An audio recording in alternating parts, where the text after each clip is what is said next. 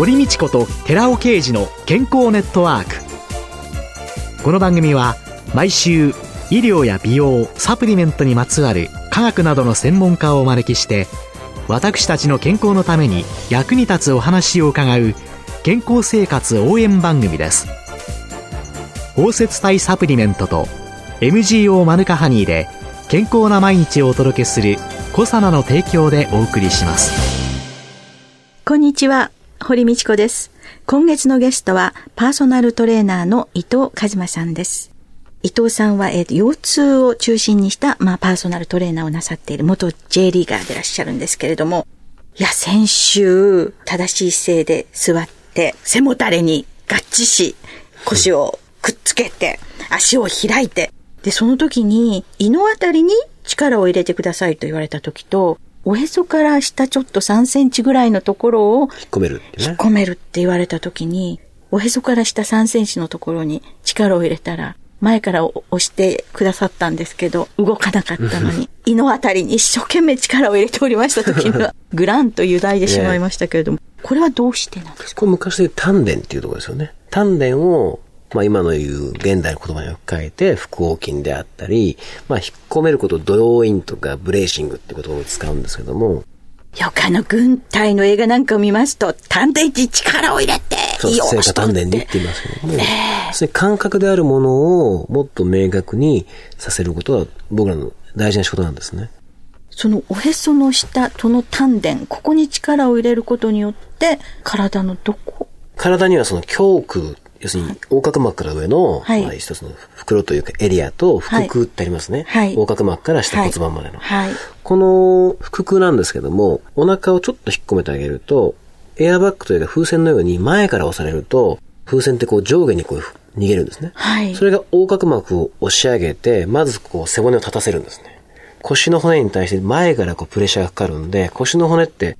いわゆるこう積み木みたいに積み重なってますね。一本の棒じゃなくて。はい、これをこう前からブロックしてくれるというか、しっかりと圧を加えてくれるんで、背骨の動揺とか揺らぎがなくなるんですね。立った時の場合は、お尻を締めると、自動的に下っ腹も動くんですね。逆に、おしっこを途中止めるってやると、お尻も同時に無意識に働くんです。これカップリング収縮って言うんですけども、はい、お尻締めて下腹部、もしくは下腹部を意識してお尻っていう。この尻と下腹部の関係性がすごく重要なんですね。ほとんどの人はこの尻と下腹部遊んじゃうんです。だからお尻も垂れちゃうし、下っ腹も下がるんですね。そのお尻とおしっこを止める意識を立っている時にしてると、ヒップアップになるし、下っ腹ぽっこり膨らんでるやつは単純に引っ込んでくるし、これは皮下脂肪と関係なく、実際に変わるんですね。内側に入っていくんです、ウエストが。じゃあこれはいつも気がついた時に意識してやるように。そう、だんだんこう、最初意識をしなきゃできませんけど、それが今度無意識に変わってくるんですね。もしくはそのベルトとかを少しこうきつめに締めても違います。だから、あの、お腹のほら、ウエストの形って、いわゆるジャージとかスウェットとか緩いやつで履いてると、寸胴になるってあるじゃないですか。はい、あれ本当なんですね。やっぱりこう、締め付けられてると、そのように形って体変わってくるんです。寸胴よりはこうシェイプしてる方が、それだけ要するに腹圧がちゃんと維持されて、腹横筋であったり、そのお腹の脇腹にある腹斜筋という筋肉がきちっと働いてるってことなんですね。だから見た目に悪いものっていうのはやっぱり機能してない。構造的にも問題があったりするんですけど実際にその機能してるものっていうのは見た目も美しいんですね。だから腰痛抱えてる人で結構寸胴の人が多いっていうのは太ってるんじゃなくて、そういった本来腰を守る機能を不活というか使えてないっていうことの表れなんですね。ああそういう筋肉が、いわゆる鍛えられていないというか、使えてない。使えてない。うんじゃあ、あの、先週教えていただいた、その壁の角に立って、うん、かがと背中、頭、はい、こういうのをくっつけてみて、お尻に力を入れる、そういう意識するっていうことが、これが筋肉のトレーニングにも。そうです。少しこう意識を変えてほしいのは、鍛えるんではなくて、はい、使えるようにするっていうことなんですね。あ、使えるようにする。ほとんどの人は使えてないんです。使ってない。ジムで鍛えた筋肉、ほとんど使えてないんです。で、マシーンってあるじゃないですか、マシーンジム。はい。マシーントレーニングほとんど神経系を活性化しないんで、筋肉は膨らみますけども、いわゆる使えない筋肉なんですよね。そのマシンだけやってると、それだけは得意になるだけなんですね。日本人で本当に多い腰痛っていうことになるとね、必ずもう椎間板ヘルニアとかね、ぎっくり腰というのが2台こう上がってくるんですけれども、椎間板ヘルニアっっていうのに対して、まあ、なりにくくする姿勢というのはもう、うん、もう今まで伺ったのの復習ということになるんでしょうか？あのーなりにくいという前には椎間板ヘルニアなんですけども、ほとんどうちに来る患者さんなんかでもみんな椎間板ヘルニアという診断を受けてるんですね。はい。で、何番と何番の間がって言ってるんですけども、えー、椎間板ヘルニアになってない人、もしくは椎間板が変形してない人ほぼいないです。ほぼ皆さん変形してるし、ただ面白いのは、椎間板ヘルニアなのに痛くない人がいたり、ヘルニアになってないのに痛い人がいるんですね。新鮮なヘルニアで症状を患ってる人っていうのは、約全体の15%しかいないんです。今言われてるのは。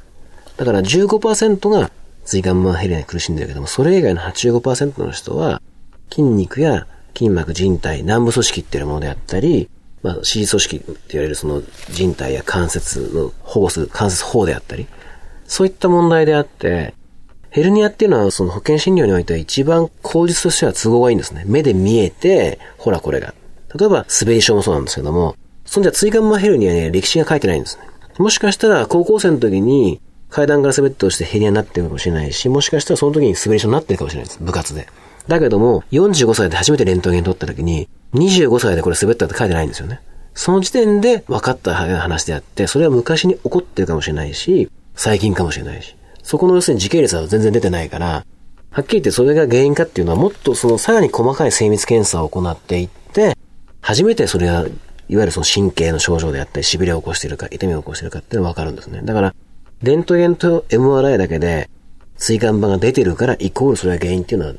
半分の可能性あるかもしれないけど、半分は全く分かってない。っていうことは、これだけ本当に腰痛を抱えてる人には理解してほしいんです。それは答えじゃない。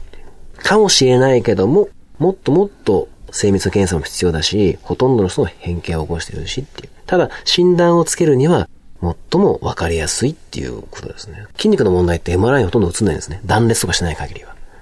いわゆる筋肉のこれトリガーポイントなんてこれは映んないんですね。だからそういう意味ではヘルニアっていうのはヘルニア神話って言われるぐらいに、何でもヘルニアヘルニアヘルニアって言っちゃうんですね。どっかはもう水分減って潰れてるし、うん、どっかは変形してるけども、うん、でも痛くないかもしれないんですね。うん、だから、ただ、まあ短い数分間の診察時間の中ではそういう画像所見っていうのが一番まあ、尊ばれるというか、重宝されるんですね。目で見てわかるから。その周りのきちんとした筋肉が鍛えられ、うん、そこに負荷がかからないように意識してきちんと使えていれば、ある程度守られていく。顎引いて骨盤が前に入って、腰に反りがあれば、はい、椎間板ヘルニアってならないです。いわゆる骨盤が後ろに倒れて、腰が丸まってから3分間いわゆる猫背になってたった3分で椎間板のプレッシャー、圧は最大に達するんですね。3分ですか？たった3分です。で、これは、例えばそのマリでもそうだし、ボールでもそうですけども、片方だけにこう座ってずっと座ったらだんだんだんだん変形してきますよね。空気に押されて、こう、はい、ゴムも伸びてきます、はい。ヘルニアも同じなんです。椎間板もね。いつも丸まって、へその方から背骨の方に向かってずっとこう圧迫が加わってる、圧が加わってると、だんだんだんだん膨らんでいって、いつかそれが破れたり、もしくは中の髄核というものが飛び出するんですけども、骨盤が後ろに倒れた姿勢を短くする。少しでも減らす。顎を引いて足を開いて、腰を少し反らした状態を維持していれば、今なってる人も悪化しないし、予備軍の人ももちろんならないで済むし、これも腰痛、ヘルニアに限らずですけどね。ただ、ヘルニアのマネジメントにおいて言えば、とにかく顎を引いて骨盤を立てるっていうこと。はい、この時間を増やすことが、ヘルニアの予防改善には絶対に不可欠なことですね。はい、腰痛は顎を引いて、顎で治す。そうですね、骨盤、はい、椅子もぎゅっとお尻まで、最後まで入れる。ぎっくり腰っていうのはどうして、もうぎっくり腰って随分、その紙コップ持っただけでぎっくり腰になるなんて、ちょっとわかんないですけど。あの、もともとその、まあ、いくつか理由を考えられるんですけども、えー、一つはその筋膜、筋肉がアンバランスに常に凝っていて、はい、何かの弾みでその表面の筋肉を包んでいる筋膜、はい、まあ、ソーセージをイメージするとわかりやすいんですが、ソーセージがあって、ソーセージの中のお肉が、いわゆる筋繊維。あの、皮膜が筋膜。じゃあ、ウインナーソーセージの、ま、膜が筋膜で。で、疲労してくると中のお肉がこう、要するに血液、血が溜まってきて膨らんでくるんです。はい、で、パンパンに張ったソーセージを丸めると、ピーって破きますよね。はい。それがいわゆるその、ぎっくり腰の筋肉が原因の場合ですよね。あとは関節が滑ってしまうですね。関節がもう周辺のインナーマッスル働いてなくて、うん、そもそも関節の収まりが悪い。何かの弾みに動いてしまって、それによって挟み込んだ組織の痛みであったりする場合もあるし、もちろんヘルニアが本当なる場合、ヘルニアがね、何かの弾みで、もしかしたらっていうのはありますけど、ほとんどは筋膜とその関節の捻挫ですよね。ただ、重要なことは、ぎっくり腰になるときって、大体他のこと考えてるんです。これからこの机の上の本取るぞって思ってるわけにならないんですね。もしくは、これから重たい段ボールを持つぞって思ってるときは脳がちゃんとお腹にこれからこれだけのものを持つぞっていうことを無意識に計算をして準備させてるんです。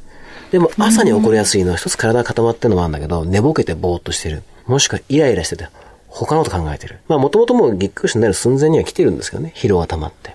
だけども、意識しないことによって起こってしまう。で、あともう一つは、座ってる時にまあ大体わかるんですが、座ってでこう上半身を右に少しこうスライドした場合、今度は左にスライドした場合、大体誰でも行きやすい方なんですね。右側にはスーッとこう寄ってくんだけど、反対側は止まる。はい。要するに、普段から立っても座っても、ほとんどの人は骨盤の上に上半身ってちゃんと乗ってないんです。どっちかに滑ってるんですね。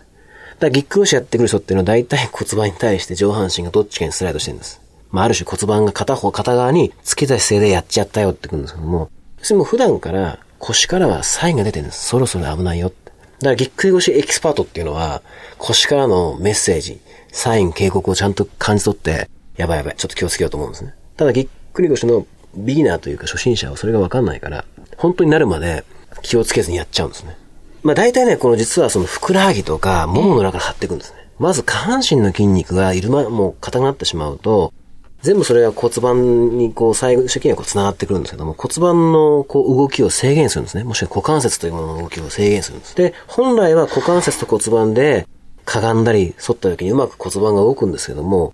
ももの裏の筋肉とかふくらはぎ張ってくると、それぐーっと引っ張っちゃうんですね。例えばかがんだ時に腰だけが丸まっちゃったりするんです。本当は骨盤が前にかがんで前傾して、はい、次にこう腰の骨が動いてくるんですけども、それが骨盤が止まったまんま腰椎というか腰の骨だけが丸まってしまうとか、そういうことになった時に過剰な負荷がかかってぎっくり腰を発症するというか、まあきっかけなんですね。じゃあ、あの、実際にぎっくり腰になった後大体2日間ぐらいですね、うん、2日以上の安静っていうのはほとんどその後の用語には関係なくて、安静イコール組織の癒着が起こるんですね。だから寝てればいいかっていうと、過剰に安静してることっていうのは単純にその改善というかぎっくりのしかの回復の日数をいたずらに伸ばしてしまう、遅延してしまうだけの話であって、本来はきちっと手順というか、リハビリテーション、ベッドの中でできることから始めていかなきゃいけないんですね。動かすことがすごく重要で。ただその、どうやったら再発しないか。下半身だけでベッドから立ち上がったり、下半身だけでかがんで物を拾ったりっていう、そういうまあ一つのスキルはあるんですね。で、このスキルっていうのは普段も本当やるべきものなんですけども、ぎっくり腰の緊急用の、例えばそのティッシュの取り方とかね。ええそういうのはあります、もちろん。急性期はもちろんやった直後はアイシングをして、はい、まあできればその氷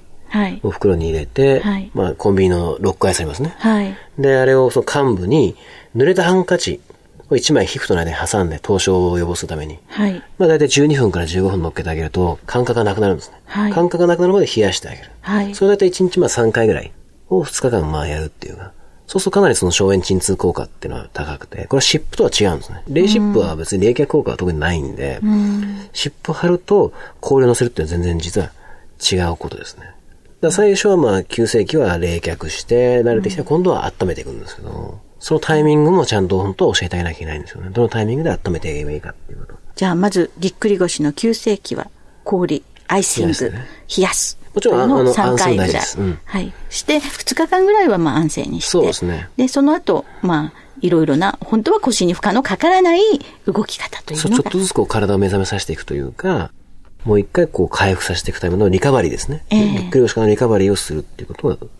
重要ですね。早い段階から。はい。今週のゲストはパーソナルトレーナーの伊藤和馬さんでした。来週もよろしくお願いいたします。続いて、寺尾刑事の研究者コラムのコーナーです。お話は小佐奈社長の寺尾刑事さんです。こんにちは、寺尾刑事です。今週は、アルファリポ酸の R 体、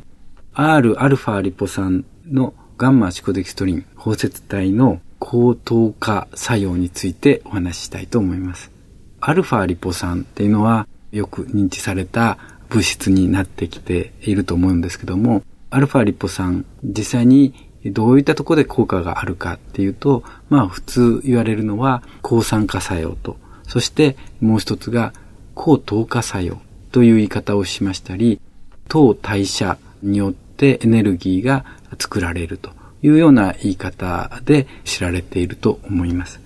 でも、世の中に出ているアルファリポ酸って言いますのは、ラセミ体と言いまして、物質には左手と右手の両方持っている同じ形をしてるんですけども、左手と右手でぴったり重なり合わない状態で存在する物質がお互いにあるというケースがあります。それをラセミ体、あるいは共造体って言うんですけども、鏡に映った自分の像はぴったり合わないっていうことですよね。つまり左と右があるわけですけども、体の中で作られているのは R 体が作られている。ところが合成で人が作ろうとすると R 体と S 体、つまり共造体が一緒に作られてしまう。つまりラセミ体で作られたものが世の中で販売されてて、それを皆さんは摂取してます。つまり半分は体の中にあるものを補ってますけども、半分は体では作られてないものも一緒に摂取していると。それが一般に売られているアルファリポ酸のサプリメントであります。そこで本来体の中で有効であると思われるその天然型のアルファリポ酸、R リポ酸について摂取してもらおうということで開発されたのが R 体のアルファリポ酸ガンマシコデキストリン包摂体なわけです。なぜガンマシコデキストリン包摂体にしないといけなかったか。つまり R 体のアルファリポ酸単独では非常に不安定で胃の中で簡単に壊れてしまうからなんですけども、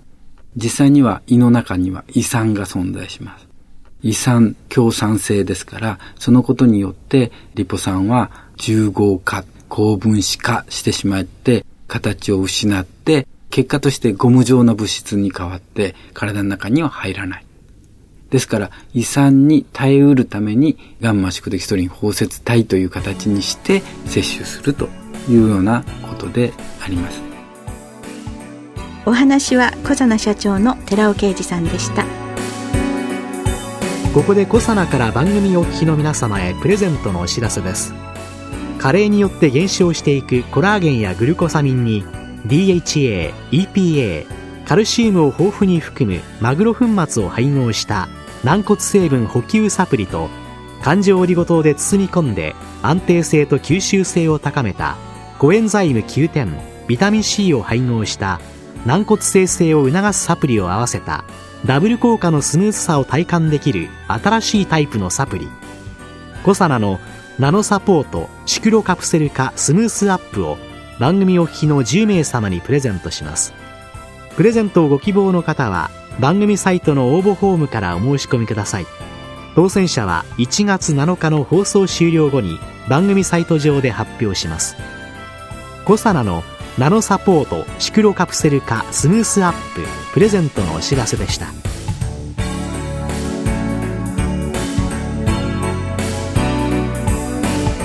堀道子と寺尾啓二の健康ネットワーク